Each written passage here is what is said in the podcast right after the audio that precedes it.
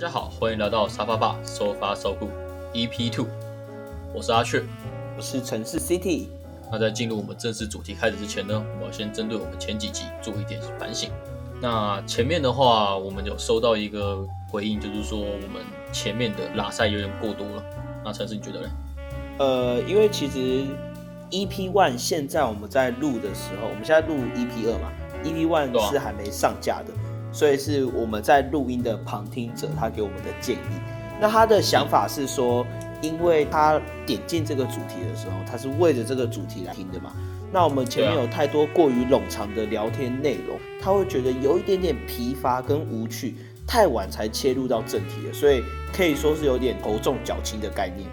因为拉塞原本开头拉塞这个主意是我提出来，我本来想说一般的那些比较红的 podcast 的他们那些博主，他们一开始都在进入主题之前都会先聊一些聊个十分钟左右，我想说试着模仿他们做一些轻松的聊天，也这样也比较好进入状况。但是问题就在于说，我们第一今天会来收听我们的都是第一次认识我们的听众。那他们其实对我们不太了解，也没有兴趣去了解，大家都是为了主题才点进来的。那我们一点进来就有十分钟，我们都在聊我们自己的，都在话家常。那对于听众觉得，就他们就觉得说，嗯，我想要知道这些干嘛？所以我觉得这个是我们可以稍微控制的地方。嗯，而且有一部分我也觉得啊，就是我们不够红。如果我们够红的话，我们生活中那些大便事他们都会想听。我们就是不够红，缺乏知名度，我们讲再多事情。就是他们比较没有兴趣，就是想要来探讨这样的议题而已。我觉得可能比较大的问题是这样啊，没有错啦。那等到我们红一点之后，我们就开始继续分享我们的高中故事或是一些生活趣事，大家等着看。所以大家一定要持续的关注我们，好不好？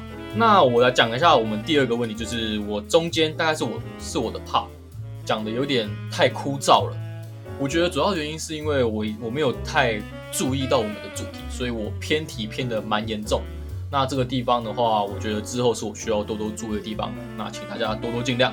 但是如果观众在听的时候，我觉得还是可以撑一下，因为中间有一段那个亲儿子当龟孙子在打那边，真的很好笑。我觉得这样子就已经破梗了。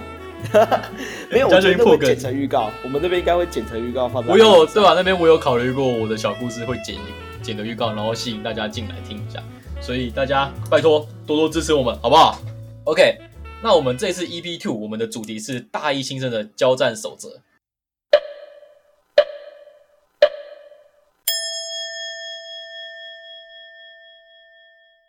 这个主题是我想的，因为我一开始是看到蛮多 YouTuber，他们都在做一些教一些大一新鲜人，他们该要去如何去过大一的生活，让大学过得多彩多姿。那想一想之后，觉得嗯。那我们现在不是大四生快要毕业的话，那我们是不是比较适合可以提出这一个建议？因为我们即将要毕业了嘛，那我们针对站在学长姐的立场上，我们可以去针对一些大一的生活，讲一些分享，不论是趣事啊，或者是对于生活目标定定等等，我觉得我们都可以讲出一些东西的。换一个角度来切入的话，就是现在因为是学测放榜，第一阶段记得也放榜了，繁星好像也放榜。就在个人申请的阶段，然后也有人要准备这个职考，虽然现在没职考，叫分科能力测验之类的，所以是一个差不多会调查大学生活、大学科系，或者是对大学有憧憬一个蛮多的一个蛮重要的一个时间点啊。所以耶，我们就是在蹭热度，就把这个没有错，在蹭热度。所以现在的高中生、高三的学生们。你们听到这个有福了。我们接下来我们会听，会分享许多你进入大一你要如何生活，你才能够混下去，才能够活下去。O 不 OK？这个好好的听，绝是用钱都买不到的。你今天塞钱给别人，别人都不愿意讲给你听的那一种。哎，没有错。真心讲，经验是真的学不来的，只有我们才愿意分享给你们。所以你们有福了，还不赶快订阅追踪起来？OK。那我相信现在正在听的人，听的你应该也是在高中三年级吧？那我想问你们一个问题：你们应该对于大学会有一些憧憬。那陈志，你高中时期，你对于大学，你有什么样的幻想吗？我高中的时候对大学的憧憬，我自己归纳成几点啊？那第一点是应该就是自由，就是渴望一个自由的空间。因为我其实高中的时候家里是管蛮严的，所以我在填学校的时候，填学校的时候，我第一个目标就是远离北部，然后要去中南部念书，这是我第一目标，第一个想法。嗯，我一开始也是也是这样想。不是啊，可是你桃园应该还算北部吧？没有啊，因为我因为主要是我不想要离太远了。离家太远，因为我妈很常叫我回去啊。她那时候规定我两个礼拜都要回去。我如果是在台中或是台南，那个那个车那个车程我是完全想象不到。因为而且我很容易晕车，所以我超级讨厌搭交通工具。所以我想说，桃园的话就刚好离离家蛮远的，我妈她管不到我，但是回去之后也不会太麻烦，完美风水宝地。其实你这样讲到就是回程的时间，我到后面真的是蛮有感觉的。我大一的时候，因为我在台中念书，我大一的时候是搭客运回去，因为客运比较便宜，然后也不用订票。那从台中搭到我家，我都是先搭到台北，然后再转乘客运到我家楼下。那这个时间大概 total 大约是四小时，大概就四个小时，算蛮久的。你那很久哎，四小时，你这样子的话，你来回就八个小时。可是我大一的时候不会有感觉，那我觉得说还 OK，我是能接受。我差不多到大二的时候，哎，我开始觉得不行，太久了，太不舒服，很浪费时间。我把我的交通工具稍微升级一下，我变成搭火车，当自强号。那自强号票价是三百七十五，接近四百块，稍微贵了一点嘛。然后我还要搭客运之类，所以大概回基隆一趟差不多就是，呃，来回大概就是快一千块，大概单一次一去是五百，然后来回就快一千，还没到一千，大概九百多而已。啊，我那个，哎，他他这样子的话，你你大概多久回去一次？你回家频率是多久？我几乎都是一个月回去一次。哦，那这样子算蛮合理的，一个月这样一起啊，对啊，一个正常频率。那这样换算换算起来，我们两个的话，公司在来回的车钱应该是差不多的，因为我是每两个礼拜回去一次。哦，没有没有，我后来又再升级了，我大二搭自强号，对不对？我大三开始更挑了，我依旧是搭自强号。但是我只搭普优嘛。Oh my god！啊，你大四会不会直接升级成飞机？没有没有没有飞机，我大四升级成高铁。我后来我之前都不懂为什么有人会花钱想搭高铁。我跟你讲，我当然没有每次都搭高铁，但今天只要可以搭高铁。呃，学生票还好，但还是贵啊。学生票如果是五折票的话，就三百七十几。然后哎，如果是八折，好像就。八折还是七折就五百多，就蛮贵。因为我搭到台北，我要再搭到基隆，所以其实还是有，还是要花时间，也还是要多花钱。但就是很舒服，真的很舒服，时间节省很多，然后空间又舒服。我就是每一次一直在升级，一直在升级。我到大四哦，我不是搭普悠玛就搭高铁，偶尔没订票的情况下，我才会搭客运或者火车，就是逼不得已的情况。而且我发觉真的是人的胃口会越养越大。我现在搭自强号。我觉得那人挤人超不舒服的，旁边走道散人，后面站人，回不去了，对不对？再一朵，真的回不去，胃口是会被养大的，我非常清楚这一点。所以交通时间我自己很有感，因为我当时原本在推甄的时候，我在想说我要不要推南部的学校，但我后来考虑交通时间，我就直接否决。所以我南部的学校是连报名表都是没送出去的，就是在回程的时间，你讲的蛮重要，就是要取一个刚好，就是学校刚好离家。它那个距离跟通车时间是你能接受的，我个人觉得超过三小时以上都算很久了。哎，知道了，这倒真的。哎，啊，这样你高铁这样搭的话，加上你从搭从台北搭客运的时间，这样大概节省多长的时间？我想一下哦，高铁就是一小时嘛，那如果再搭客运的话，啊，一小一小时哦，这样高铁要一小时，减这么多？对，那回家差不多大概减一半，就是百五十五十帕。那这样也还好啊，我我觉得你这样子多花，大概这样多花两三百块，然后然后减一半的时间，值得啦，值得。难怪难怪你会回不去，是我我也我也选择高铁啊。所以我第一个高中对大学的憧憬就是我自由，无论是就是离家里远一点那种。不会被家人管的自由，不会被家人控制。我觉得还有一个，对，还有一个自由，我觉得是财富上的自由，但不是那个财富自由，而是你想花钱，你想买什么就买什么，对不对？花钱这个我也感触很深。饮食上的自由，我觉得就是这些自由，但我觉得后面可能会细讲一些，例如说，我觉得在花钱上，我们个人就要小心一点。所以这是我第一个对大学的幻想。那第二个我对大学的冲击，我觉得就比较偏个人面的，是有一点点小小的矛盾，就是我当时高中上大学的时候，我应该算是有一点点考不好，就没有达到我预期的水准，然后在老师们眼里，我也是没有达到我该有的表现，所以我觉得我是考不好，有点考差了。但我很少讲这件事情啊，但就是我觉得自己是稍微考的不好那么一点点，对，来到我现在的学校嘛，所以我当时对这间学校有个很矛盾的想法，就是两件事情。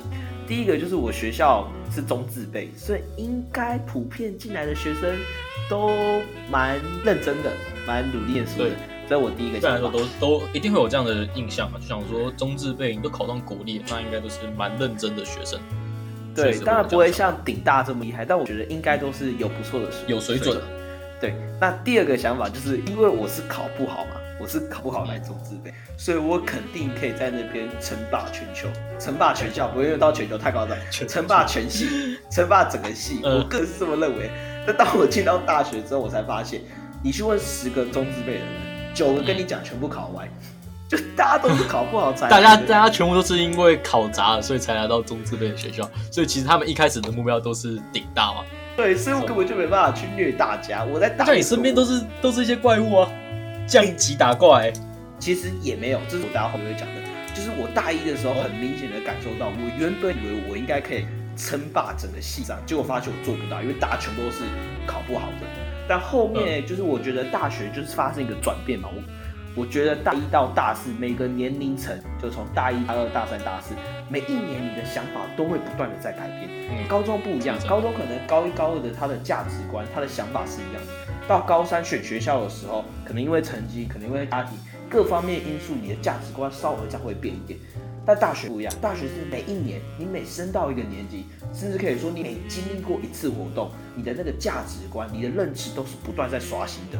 像高中的时候，你说像高中大家想法都差不多，是因为我们接受的是同一个教育体制，那基本上都是同一个老师，他在跟我们说，哎，大之后未来职业会怎么样啊？大学生活会是怎么样？所以大家的价的价值观都基本上不会相差太远。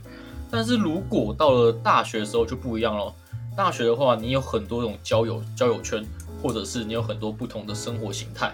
那我我会我会把大学比喻成是你你在玩一个 RPG，一个冒险的 RPG，然后你你有很多条支线，那你那个支线代表着你不同的生活圈或者是你不同的交友圈，那你选择了这些，你会导致不同的结局，这也会影响你后面的个性啊，或者是想法、价值观等等。这个比喻我觉得算蛮贴切的。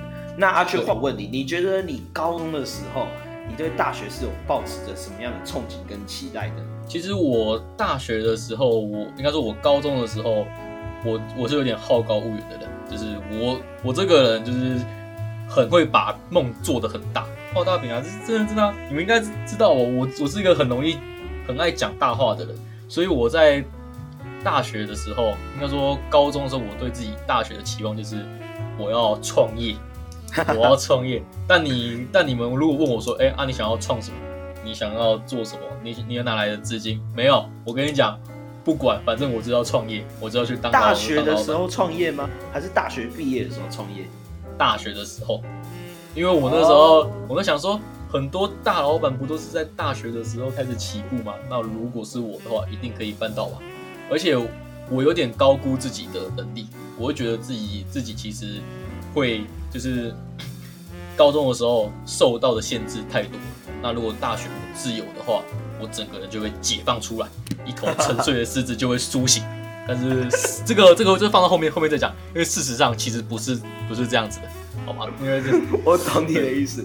高中你被体制给辖制住了，你是一头沉睡的狮子，你想醒来，但你发现你的手脚都沾满了，就是被锁满着，对，被锁链锁住。捆绑住了。大学的时候，这个锁链一解断，你这个狮子的雄风应该就要展现出来，这应该就是你的舞台。对啊，原本我是我是抱持着这样的想，我觉得啊，大学是我要出名的时候，我出人头地的时候，爸爸妈妈等着我，一定会让你们刮目相看的。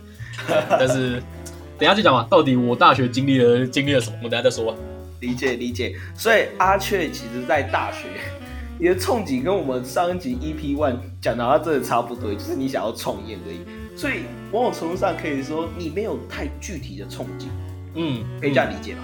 所以你就是一个想要创业的这个梦想。那我的憧憬可能就稍微比较明显一点，但我个人觉得啊，就是给大一新生的这个教战守则，或者可以说给大一新生的一个建议，或许阿卷你是比较适合跟大家聊比较多的，因为嗯老实说啊，我大学生活过得没有到很有趣，蛮无聊的。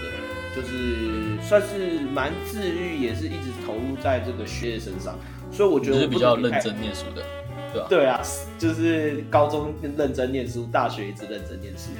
不像我大一的时候，就是玩的很玩的很疯，就是一直不断的去跟各个不同的人在玩啊，怎么样的。所以我觉得我可以讲的东西确实是蛮多的。那我们直接开始来开始来讲吧。首先大一的时候，你会第一个遇到的问题就是要不要参加宿营。你当时你有你有参加宿营吗？我其实那个时候一直有在跟别人讨论说要不要参加宿营，因为嗯我觉得宿营有几个面向，第一个就是你要去的话，就是你想要去认识朋友，而且这朋友还分两种，一个就是嗯同性朋友跟异性朋友。绝大部分男生去参加可能是可能是幻想可能是去知妹的啊。对，大一一定会是直妹啊，产生在交什么交什么基友，交女友比较实在，好不好？但很多网络上的影片，其实你看那个去不去宿营，网络上 YT 一打一堆影片来讲，二三十个跑不掉。所以我当时也有看那些影片，那我就在想说，到底要不要去？大家都说什么，如果不去宿营的话，短时间之内会跟大家没话题，什么什么之类的，然后就讲非常多。那我嗯当时特别考虑有几个原因，第一个是我其实一开始我没有住学校宿舍，我从大一开始我就住外宿的，所以我本来就没有哦，你没有你没有住宿舍哦？我没有住过宿舍，所以我认识系上的朋友本来就比较少。我在想如果再不去宿营的话，我不就没朋友了？你就变成边缘人了。那事实证明，因为我没去嘛，事实证明我有没有变成边缘人？哎，还真的有。我现在其实是蛮别的，嗯但跟宿营没关跟系啊、宿营没关系，跟宿营对真的宿营没关系系。。就我自己本身就是比较投入在课业上，不是没朋友，是朋友比较少而已。所以去不去宿营，当时我第一个想法是，到底要不要就是去了之后会不会面临到没有朋友的关系，这是我第一个想法。第二个，我觉得就是金钱上面的问题。因为我那个时候大学的时候，我第一个想法就是我爸妈给我一个月多少钱的时候，我不想要再多拿。我如果今天要多花的话，我就要自己去赚钱。我一开始就有这想法，所以我大一上的时候，我如果没记错，大概没隔几个月吧，可能一两个月，我就有在接家教，因为我觉得说我自己的额外开支，哇，你这么我要自己负责。你这么早你就出去就是自己赚钱了，就是自己赚自己没错的生活钱。因为我自己的概念就是说，我觉得我今天爸爸妈妈给我多少钱嘛，那是爸爸妈妈的钱。我今天拿他们的钱，就是我自己也会过意不去，去花一些很奇怪的地方。所以我的想法是我今天任何一切的额外开支，我想买的可能是衣服啊、三 C 产品之类的，或者是学校的额外的活动，这些这些金额都是我自己要付的。所以我当时有一部分就是金钱上到底要不要花这笔钱，跟另外一个部分就是要怕会被边缘这个朋友的关系。我最后选择没去的原因是因为就是多方面考虑，就觉得说我好像也没有到那么想要交友。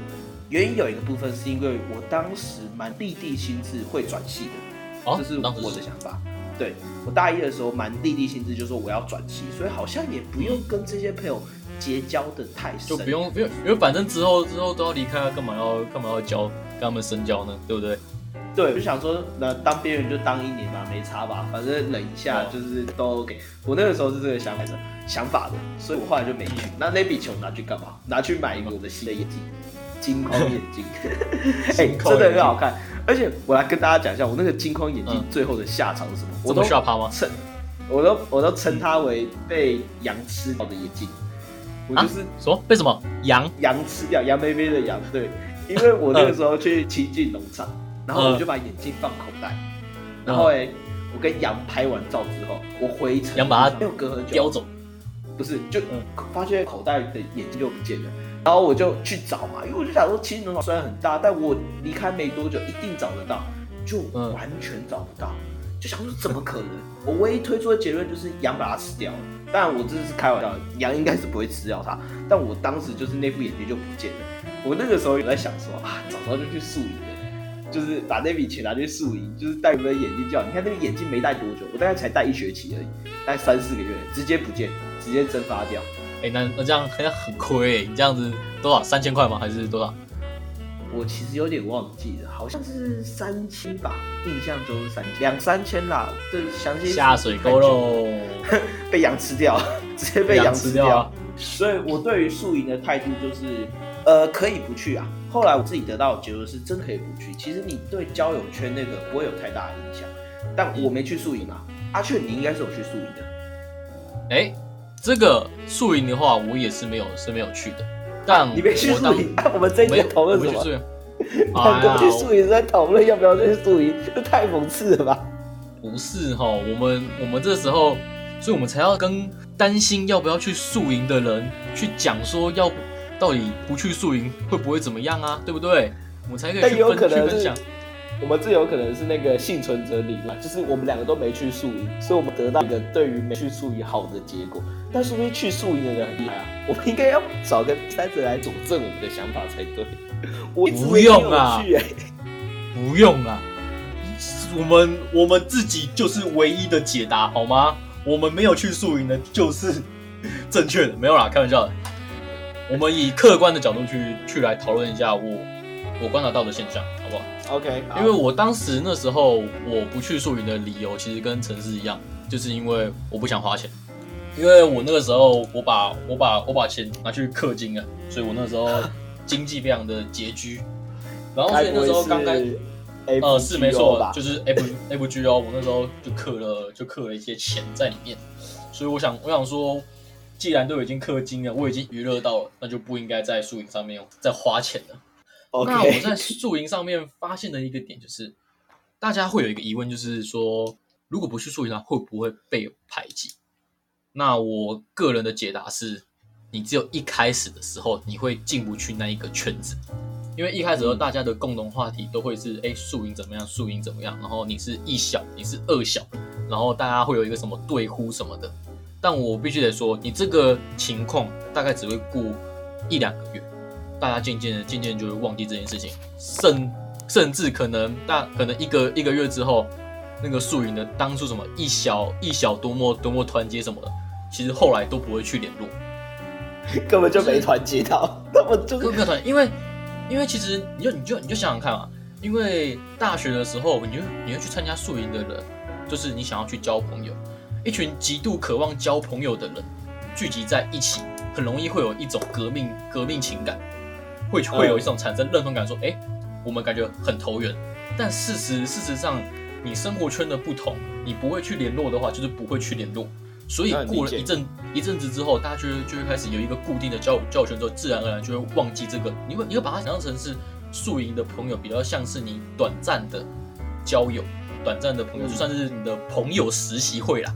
你就是练习怎么去交朋友这样子，那再来就是什么找异性朋友嘛？哎，其实这一个如果想要去知妹的话，我身边有蛮多是在宿营，短短哎宿营大概三天，宿营短短三天就交到另外一半，而且他们现在都时候交到吗？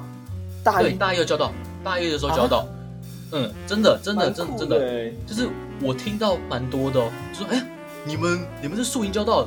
对啊，我们宿营就之后就决定在一起啦。我们这真的真的蛮多的，然后而且走的都蛮顺，走的都蛮稳。但是那些都是，但但是那一些机会也不算多，因为真正好的妹子都会被学长给拔走。同校的吗？你刚才讲的是同校的吗？对，我们的宿营都是同校的，我们没有隔校办过，就是顶多顶多是不同不同系办的。OK OK，就基本上都在同一个学校。自己的想法是，就是如果你真的要去直妹的话，你大二再去宿营就好，反正大二去也要缴钱嘛，你不如把那个钱留到大二再缴。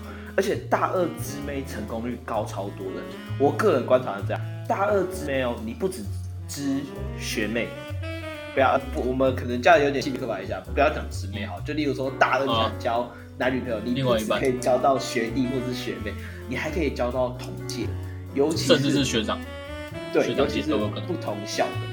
我们学校因为都跟不同校办宿营，办一些很多活动。我看绝大部分在大二拖人都是因为宿营的活动，而且都不是跟自己学校，都是跟对面学校的女生。现在如果同样都要缴这一笔钱，你不如在大二的时候缴。而且大二的时候缴，你那个时候我还觉得这还有一点点所谓真正的革命情感。对，大一的时候你就是在玩游戏啊，你是玩的那个人哎，你是被玩的那个人哎，哪来的革命情感？你是被学长姐牵着鼻子走的人。但是你在大二的时候呢，你会你会是负责主导的人，而且你们大概有一个月的时间去练习，去比如说去不论是跳树荫舞啊，或者是或者是怎么样的，这一些会让你跟另外另外一半会有很长的相处时间，渐渐的就会萌发爱情的种子。而且共事这件事情，其实是对于朋友之间算是很坚固友谊桥梁的一个粘着剂。你今天如果没有共事过的话，其实朋友都蛮表面的。但你共事过的话，你才可以培养真正的革命情感，你才会有后续的发展。所以我觉得啊，今天假设真的有没有要参加树，你真的想参加，而且你参加的目的是为了交朋友，是为了要交女朋友，是为了要交男朋友，那我强烈建议大二再参加，因为我很少看到啊，我说实话，我很少看到大一参加宿营就交往的。但我大二的时候看到我蛮多朋友。因为宿营而交往，都是因为共事的原因。简单来说呢，我觉得对于宿营这件事情，你如果是担心不会交到朋友的话，其实也不用过于担心，因为其实交朋友这件事这件事情上面，在大学的时候，你自然而然就会就会交到。只要你你不你不是什么个性太古怪，或者是你只是活在自己生活圈的话，那基本上的话，除了宿营之外，你有很多可以拓展你交友管道的一的方法。OK，对我觉得这算是蛮合理，这是第一点嘛。第一点我们已经统整出来，到底宿营要不要去。那最后我们个人的观点是，宿营可以不去啊，因为每个人有。我觉得宿营不用去啊，那宿营蛮贵。可能有对，可能有金钱上的考量，有交友上的考量，各式各方面的考量，所以他不一定要去。你今天可以去，假设你觉得你想要就是跟别人玩在一起，我觉得把它当旅游在玩，当避旅在玩的话是 OK 的，就是当一个可以啊，那那可以啦。就是你如果经济经济情况下允许的话，去玩一下也也不是不行啊。而且其实宿营的话，会是一个蛮美好的回忆的。其实就不要勉强自己。如果你今天就是经济状况真的不太允许的话，不去真的是没关系的。嗯，真的。这是我们第一个通整出来的结果。那阿轩，你来分享一下你第二个观点是什么？关于交友态度这个地方吗？对，关于交友态度，我只我有一句话想要讲，就是你不要轻易的。认定一个人他会是你的好朋友，或者是轻易的讨厌一个人。呃，我这么讲好了，我现在因为我去年因为上个月的时候我都还在打工，那我打工的时候进来蛮多大一的学弟妹，那他们都有一个问题，就是他们很讨厌，他们都有讨厌的人，那他们讨厌的的理由其实不外乎就是一些小小事情。大学的时候，你能大一的时候，你刚进去的时候，你会认识的人就是宿舍同房的室友。那因为你不同生活习惯的人聚在一起，难免会有火花。但实际上，你那个只是生活习惯方面的差异，才会讨厌那个人。但实际上，这个人真的有你想的这么的坏吗？其实那倒那倒不是。那同样的道理，你如果今天是，你可能会因为说，哎，我我感觉跟这个人非常聊得来。哎，他哎，他讲的非常的幽默风趣啊，但实际上，你他真的会是你适合的朋友吗？这也未必。这个时候，朋友这种这种东西，我认为是需要花一些时间去鉴定，真的是日久见人心。你要花一些时间经历过一些事情，你才会知道说，哎，这个人他到底是个性怎么样，然后他到底在什么样情况下会做出什么样的事情，他会不会比如说可能。面前跟你嘻嘻哈哈，然后后面的时候开始冲康你什么？这个真的需要花时间去看的，因为交朋友不会只有表面上的交流。嗯，对，我觉得在认定这件事情，因为阿雀刚刚有提到嘛，就是别轻易的认定一个人，对，或者是不要轻易的否定一个人。我个人观点是，认定这件事情算是还好，因为认定它是属于正面的事情。对，当然啦，你不要因为跟一个朋友，就是你们才。短暂相处一阵子，你就掏心掏肺跟他讲很多事情，因为你不知道这个人到底是不是大嘴巴，会不会把他讲出去之类，所以这你自己是要小心提防的。认定当然还是需要一点过程，也需要一点认证，但认定我觉得偏小事情的。我觉得否定这些事情，真的大家要三思一下。就是我觉得可是高中的关系，高中的时候因为大家同情相处，所以很常因为某些事情就讨厌一个人，否定一个人，我觉得很正常啊。但是在大学的时候，千万不要因着某一些事情否定一个人，他要不要跟你同住，他要不要干嘛，这一点我觉得蛮重要。我自己也是有一点点经历，我来讲一个小故事啊，呃，最发生的事情。我在大三的时候，我有修一课偏城市相关的课，呃，它就是呃叫单晶片啊，你有一个晶片，然后你要上面打很多字，然后那个晶片做一些很特别的事情，很酷。那我当时很幸运的，我跟一个学霸一组，所以我们两个成绩都很不错，所以被班上戏称为学霸组。老师每次上课上到一半，都会拿我们俩开玩笑，都说我们两个。一个是三星，一个是 Apple，然后结合在一起变成全世界第一大代工厂。反正老师都很喜欢开这种玩笑。简单来说，就是我们这一组就是在班上是赫赫有名，就是很厉害的一组。那也很认真上课，也很认真的在做实做实习的部分。那这个时候就有一个人，他非常的讨厌。他要算是我们的朋友吗？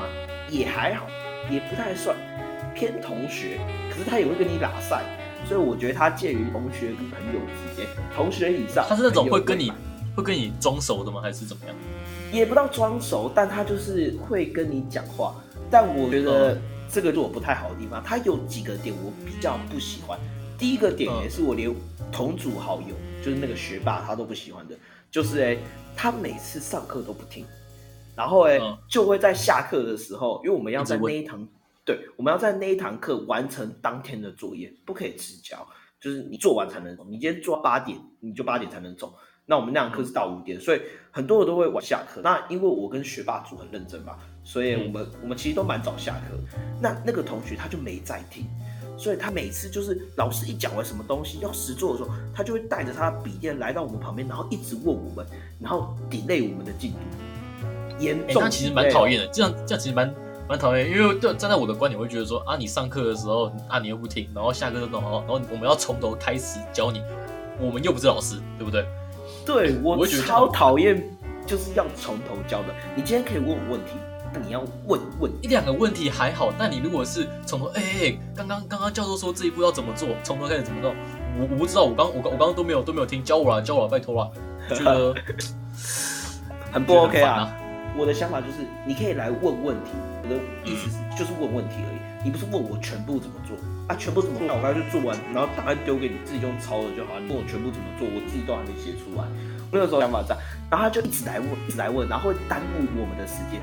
到最后，我跟另外一个同学，就是我们两个烦到我们做了一件事情。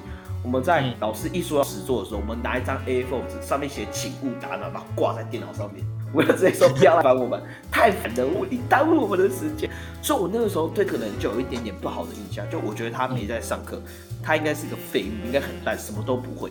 我那个时候就有这个的印象，然后再来还有一个就是偏小小的刻板印象，这是我自己不对啊，就是有一点以貌取人。这个同学长得其貌不扬，打扮哎虽然不是肥宅样啊，但打扮就是肥宅样，就是个运动，就是不会，就是不会去打理自己，对，不修边幅的那种概念。所以他就是有这两个印象给我。第一个就是他那个时候上课一直来烦我，第二个是他的穿着上面是比较随性的。那还有一些零零总总，可能就是他讲话，我觉得偏比较不得体啊，就讲话比较没礼貌一点点。所以因着这三点，我对他有非常不好的印象。所以每次分组的时候，我跟另外一个学霸组都会私下传来开玩笑说：“哎，你会不会这里跟他同一组？”我们都有点视为你好跟他同一组，对，是一个非常非常屈辱的事情。我们只有自己哦，我们只有两个人，我知道，我的，没有跟别人讲，就是就是互相开玩笑这样子。对对，我就觉得说。是不是就是就会开玩笑说，哎，你会再臭哎，很臭很臭。来，我跟你讲，最大的反折点来了。然后哎，我到了大四，我们有堂实验课，也是一样要分组。我那个时候才刚传完给我那个朋友说，哎，你会不会跟他同一组？然后分组名单出来了，我跟他是你，是吗报应，这就是报应，报应这么快就来了。我就开始在抱怨，就开始抱怨很多事情。我就说啊，怎么跟他同一组，烦死了！就我就讲很多坏话，对不对？嗯。好，然后到了我们做第一次实验，我们很衰，我们这一组第一次实验就做所有实验当中最难的那一次实验，真的是非常难哇。然后呢，那他那他会不会会不会会很搓？从头到尾，我跟你讲，这个我不会。他超级搓，他戳到爆炸那种，他戳到就是我已经跟他讲说不要转个按钮，他还是说哦，可是这个灯不是没亮吗？开转转转转转转，最后还把它转过来了，转到公差直接跑不见，然后住家还把整台机台拆下来，然后重新组一次，然后公差都不叫，后面实验室就是丑的跟屎一样的那一种，我超级不爽的，就是那个东西就是他已经跟你讲说哦，那个东西亮就好，亮一下就好。然后它就亮了一下，发现怎么又持续亮，然后就开始一直转它，一直转它，一直转它。那整台机台的公差就会跑掉。那一直转，然后我就出手指说：“哎，不要转哦，不用转，那个没关系，这样就好。”然后还是一直转转，而且他会趁我们看别的地方的时候，然后就拼命的去转它，就一直转，然后我整个实验数就断掉了。我就很不爽，我对这件事情很不爽。所以你有没有，你有没有想过是他？你有没有想过是他刻意要报复你？其实，其实他都他都知道你在私底下臭他。没有，没有，不可能，不可能，不可能。只是，哎，拜托，那个实验数据他也要用，好不好？他干嘛找他自己？嗯。哦，我那个时候就是觉得说，他在这个行为又让他的罪名增加一等嘛，所以我就对他有点不太开心了。好，然后下一次实验，我们在下一次实验的时候交三次实验的报告，就他一交那份报告的时候，我打开来看。惊为天人，做的超级超级好，我认真，应该算是我数一数二看过做最好的一份报告。每个表格、每个表标题、每个图标都摆的位置非常的正确，然后资料啊、标准差、趋势线啊，全部都非常正确整齐，连内容的观点都打得非常的好。当然，因为我对他有刻板印象，我第一个想法就是啊，抄，他是不是抄来的？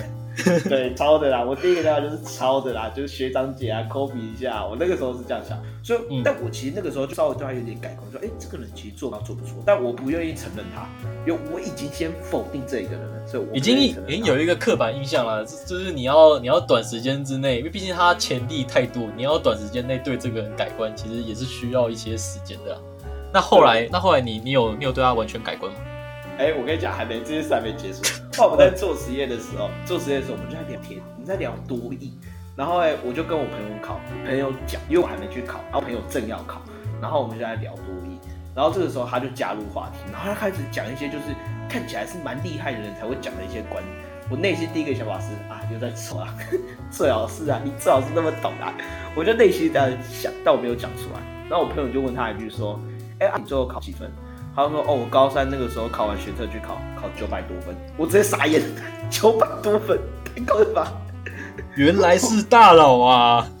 他他真的实力不是装出来，他他是真的是这样想的。”真的是有东西才会讲出那些话。然后我那个时候要打脸我自己嘛，我又打脸我自己一下。然后我又开始有点小小反省，说啊，我就是对他有太多负面的印象，太多刻板印象，才会造成说我到现在他讲什么我都会否定他吧。好，你以为这件事结束了吧？并没有，那一场实验课还有精彩，还有。我跟你讲，这最后件是最最扯的，扯到外头那一种。好，然后再就是我们再继续聊天嘛，聊一聊。哎，我那个朋友在玩股票，我那个时候就想说，那我也想要学股票。然后我就跟我朋友请教一下，那他就稍微跟我讲解一下股票的机制啊，然后他本金投了多少，收益是多少，你有缴过学费，赔了多少。这个时候，哎，那个那位同仁也加入我们的话题，然后他的发表也是感觉就是对股票有点懂。那我依旧保持着，哎，在那边你最好是你那个他妈一生讲的话，这边装出来的，对你这一生这个。就是很随便、很随性的样子，不修。就看就看一些片面的报道，然后讲出来，对不对？你哪来的本金玩股票？我完全不相信。好，反正最后聊一聊，对不对？然后我朋友就跟他说：“那，你买哪一张啊？”他说：“哦，大概……我他先问他本金多少，然后他就讲了一个数字，我直接吓到。他说：‘哦，好像现在估大概市值大概八九十万。’那我吓到，我靠，三小，他的股票本金三八九十万哦。”我就我们就接着问说，啊，你买哪张啊？他说，哦，有一张台积电的。他后面讲什么？爸爸有印象，直接直接跪 跪下来，爸爸，对不对不起，之前之前是我看错你了，我可以当好当好朋友吗？我再度狠狠的打脸自己，而且不一样的时候，他那张台积电是他小时候就买的，他爸爸妈妈本来就有理财观念，有跟他讲说，就是要投资股票，有跟他一起研究。就他那张台积电是在台积电一股还没破，所以他还没有起飞之前就买了，哎，对，很有远现在台积电已经涨多少？涨了一张几几百块的时候，他现在已经那个价值已经翻倍了。我那个时候直接差点跪下叫他 Sugar Daddy，我真的忍不住哎，而且我狠狠的打脸我自己，就是我真的是完全因为刻板印象，我自己对他第一印象的不好，完全否定这个人。对，但我今天不是在说他外在的成就怎么样怎么样，当然外在的成就会影响到我对他的观感，这是事实，这个是不可能，这是人的本性。嗯，但其实我想要讲的故事的重点是，因着我很轻易的否定一个人他所有的价值。他说：“今天下课我有问题，这是事实没错，但不代表他报告会做不好啊，对吧？对，他今天哎实验有戳到，没错，但不代表他英文不好，代表他不会投资。但我都因为先前这一些小小的例子，我直接否定这个人后面做事所有的对错，我直接觉得他一定是错的，那就导致说我现在狠狠的打脸自己。但我唯一庆幸的是，我没有当面跟他对峙，当面当面跟他翻脸，不然的话，连朋友都做不做不做做不成啊。”哪来至少现在还现在还是至少现在还是朋友啦，对不对？对啊，我这一集啊，说不定他听到我们 podcast，我待把这个码一掉，码下，就是码掉我们的声音啊，说不定他还会压我们这个 party 的会成长，所以我们的投资人哎，那个抖内直接抖起来啊，他直接抖内我们一张台积电股票，我们我直接起飞，我直接滚。其实从这样子听下来吧，我们有一个结论就是，你要去。否定一个人的话，请针对他的事迹去否定，不要去否定他全部的价值。简单来说，就是对事不对人。对，没错，大概是这样的概念。像我的话，我在交友态度方面，我有一个小小的故事要分享。因为我大一的时候，我大一的时候，我大学是跟我高中两个蛮要好的朋友一起念同一所大学，所以在大一的时候呢，我自然而然的，我就是只会去跟去找我高中同学，我们一起混。所以我就会忽视我的室友，因为因为我会觉得说，其实我有我那些朋友就够了，就不用去理我大学室友怎么样。因为其实我那时候我大学室友他们有点算是比较宅啦，就是他们比较喜欢在里面打游戏。啊，我那时候我的电脑又我电脑又不太好，就是一个用了十年的文书机，所以也不能打什么游戏，所以自然而然我就跟我的室友没什么话题。所以我所以我觉得对他们有个印象就是我不想跟他们去做接触。但是实际上，我现在到了到了大四，我跟他们怎么样？吃饭的时候，我都会我我都会找他们，而且我们还有我们还有计划说，我们下个月要一起去避旅。就是其实人人人在各种阶段的时候，你会有不同的转变。这好像算是蛮合理的，但好像有一点点没有讲太多的具体的事实。哎，有没有比较具体事实会让你得到这样的结论？这好像有点嗯太概括了。没有，因为因为我现在因为其实时间关系，我蛮我蛮想要就是简单讲一下。那我深入的的讲一下好了。因为其实，在我们大学的时候，有一个比较有一个比较关键的点，就是我们在做起，我们我们我们在我们一起在在做一个表演。然后我们在在在做表演的时候呢，我们那个时候我对我室友刮目相看，就是他们在办事上的能力很主动。因为我本来想说，我室友他们都是一些阴暗阴暗系的人。就是可能做做事情都不会主动，可是那可是那时候呢，在就在我们班导，因为我们班导他就是对于表演非常要求非常高的人，然后我们班导他就说，他参加的他的班级一定都要得名，所以那时候我们班上的的压力很大，但是 结果跳出来的班上跳出来的全部都是我的我的室友，这是让我非常惊讶的，所以从那个时候开始，我就我就对他们就是改观许多，我也开始试着去了解他们，说，哎。一起去吃饭啊，或者是跟他们一起去玩，所以才到才后面我们的友谊才会继续的这么坚固下去。所以你意思说，你原本是否定这个就是你的室友，是因为你觉得他是宅男，就整天只会打电动，然后在窝在宿舍里面，没有去外社交，没有出门，所以所以你会有点排斥他们。你可跟高中的朋友在一起，但是到后来需要共事这一件事情的时候，你发现你的朋友都很主动的。去挑战，对啊，都是接受这个，这个让我蛮蛮欣赏的。因为其实我最不喜欢的就是，但今天当有些事情需要跳出来的时候，然后大家都默默不作声，装死。但是我室友他们他们都主动跳出来扛下这一这一切，然后大家都很热烈的去讨论。那其实通常大家都有这个心态的时候，做事情方面就会容易成功许多。这是我可以理解。被强迫做事，通常做出来效率都不高啊。主动去请缨的话，通常事情的结果都会是比较好的。像我觉得在通识课的话，对，在通识课应该蛮明显的，就是当然，我觉得可能高中生对大学有个幻想，就是大家在升大学之后，每个老师问问题的时候都很踊跃啊。高中的时候，老师问问题，问问题的时候，大家可能是一片死沉，所以来搞笑就会加特别大声。但其实到大学的时候，老师问问题的时候，依旧是一片死沉，其实还是没有什么的太变。除了某一些比较活泼的课之外，有些朋友会比较踊跃之外，那我个人认为是，就是在通识课的时候，在小组里面比较主动的人，通常真的在交友上面。看起来也是比较热络的，就是他比较勇于分担事情，而且比较让人有责任感的感觉啊。因为通常你要看一个人他是不是值得去交流的对象的话，你看你在今天通通识课的时候，大家都是不熟的情况下，谁会主动去做组织交流的的动作？那个人你会发现他身上的会有某一种领袖的特质在。这时候你们你会你就你就发现说，其实。一个团队中为什么领袖这么的重要？就是因为他可以推进整个组、整个专案过程，他的进度，以及他该如何去订立我们的组内的目标。不是说呃组别当中能力最强的，但他是帮忙规划所有行程的，负责统筹、负责去做沟通桥梁的。那我觉得在最后，我再稍微分享一个自己的观点啊，是我前阵子上通识课看到，我觉得跟阿雀总结的第二点没有关系，就是交友态度的部分。那我上到一个理论叫做印象概推，印象概推其实你想要把它简单化一点，就是所谓的刻板印象或者是经验论之类的，你会因着先前对他的第一印象或者是既有事实而去否定，或者是去下一个结论。来对这个人现在这个情况下的认知，那老师其实举了一些例子哦，例如说有一个富人哦，呃，详细的内容我其实记不太清楚，我讲个大概就好。有个富人他生了九个小孩，这是第九个他即将要生产的，前面八个小孩，三个是聋的，一个哎是智商低落的，两个有情绪问题，一个老妖。请问今天这个小孩要生下来的时候，你会叫这个富人堕胎吗？我的话。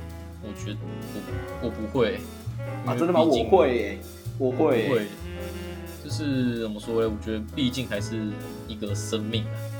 但是，OK，但是其实有时候现实就是就是残酷。但是你刚刚你刚刚讲他是他是富人嘛，所以等于说他可以他可以给他比较好的生活，所以我觉得应该是没什么问题啦。我的我的想法，吕布的富。哦，富人，富人，不是，哦哦哦哦，我以为是富翁的富嘞，不是不是，那吕布的，那还是那还是算了吧，那还是算了吧，降央降央降央起来很很辛苦哎，那还是算了吧。对，好，我那个时候也是选择就是不要，结果哎，后来公布答案，这个人是谁？这个人就是莫扎特。第九个小孩就是莫扎特。今天如果我们把他堕胎的话，这世界上就会少了莫扎特这个人。老师还有再举其他例子啊，他还举了另外一个例子，也是一样，细节我不太清楚啊，但就大概听一下就好。那有两个人要选总统，你会选谁？第一个哎，他是呃有抽烟，然后哎很爱喝酒，然后有婚外情。那另外一个是有英雄主义，然后不烟不酒，从来没有婚外情，然后也没有太多负面的新闻。今天如果你要总统大选，你要投哪一个？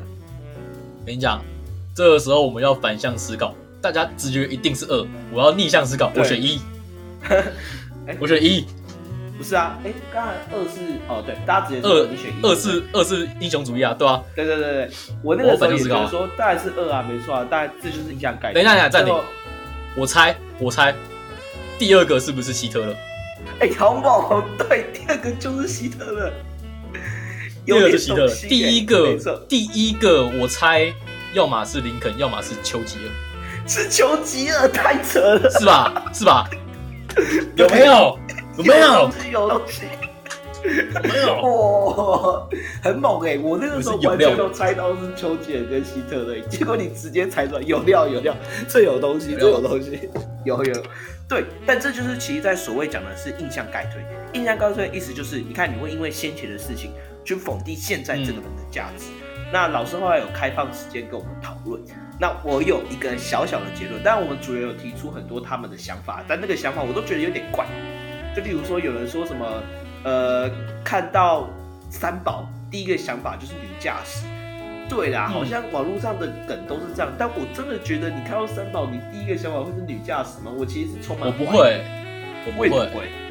对，所以我得到我自己其实有讲个例子，我觉得这个例子是大家都普遍认同，我自己也是。嗯。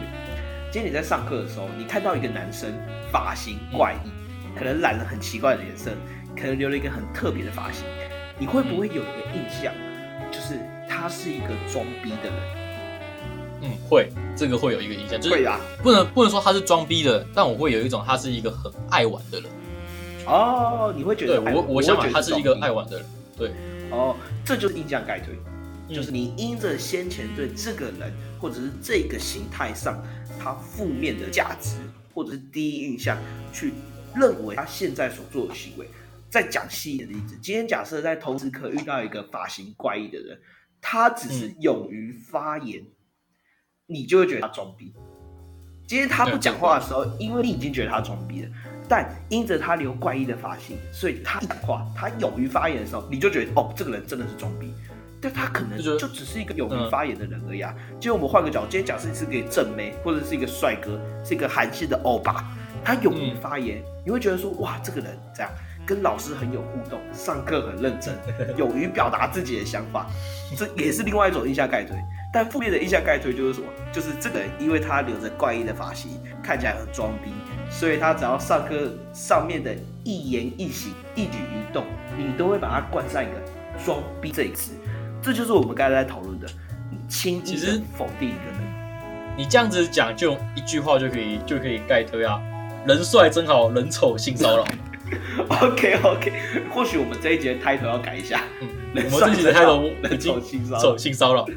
就是，其实你刚刚你刚刚这样子这样子讲，还记得我 EP one 的时候，我有我讲过，我不是介绍我日本有一个牛郎，他叫罗兰吗？还记得吗？就是一就是啊，对对对，我在讲他的名的名言。那其实一开始的时候，我在看他的外表，因为他外表就是一个他整他有他有整形，他就把自己整形成一个白马王子的样的样子。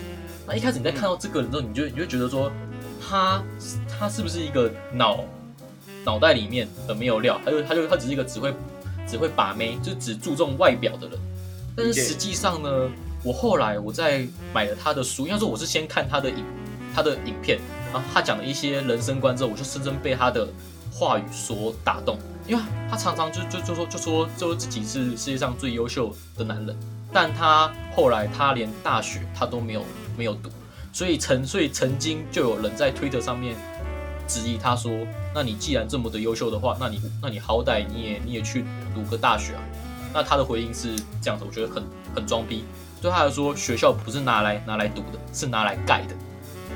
代表什么？因为他他在柬埔寨他盖了一所学校，意思就是说，其实不论你你你在不论你外表怎么样，或者是你实际上知识知识水平如何，那最重要的是你内心的心，你的本质。是怎么样？我觉得才是最重要的。所谓的人美心也美，哎，对，不是讲错，讲错，心美人也美，大概大概大概是这样的的意思。完完了，我有我有我有既定印象了，不好意思，不好意思说出来了，是不是也是一种印象概推？我想说，你干嘛打脸自己？人美心也美，不好意思，印象概推的，印象概推又来了。人心美人也美，这个其实还好，这比较没有印象概推，因为那个人美，我觉得比较像是在赞美这个人，说其实外表不是那么重要，先心美，你整人都会是美的。OK，我觉得这一集 p a c 算丰富啊，当然我们其实后面还有几点的总结会放在下一集里面去讨论。OK，那今天就简单来说就是两个总结，第一个就是宿营要不要去，其实是可以不要去的，以你自己的度量去选择。那你今天如果金钱上是丰足的，是 OK 的，那你可以去试着去交交朋友。但你今天不去的话，你也不会因为这个关系就交不到朋友。那第二个就是交友的态度，希望大家不要轻易的因为印象概推这一件事情，轻易的去认定一个人，或者是轻易的去否定一个人。那今天的节目差不多应该就到这边了吧？阿秋有什么要？哦，知道这边有点有点太长了，我们赶快赶快结束，剩下的留到下集再讲。我们我们讲太多了。好，那大家拜拜，拜拜，谢谢各位，拜拜。哎，对，记得追踪 IG 啊，IG 粉砖创的。哎，对对对，而且我们的我们的影片都都上架喽。好，拜拜。OK，拜拜，拜拜。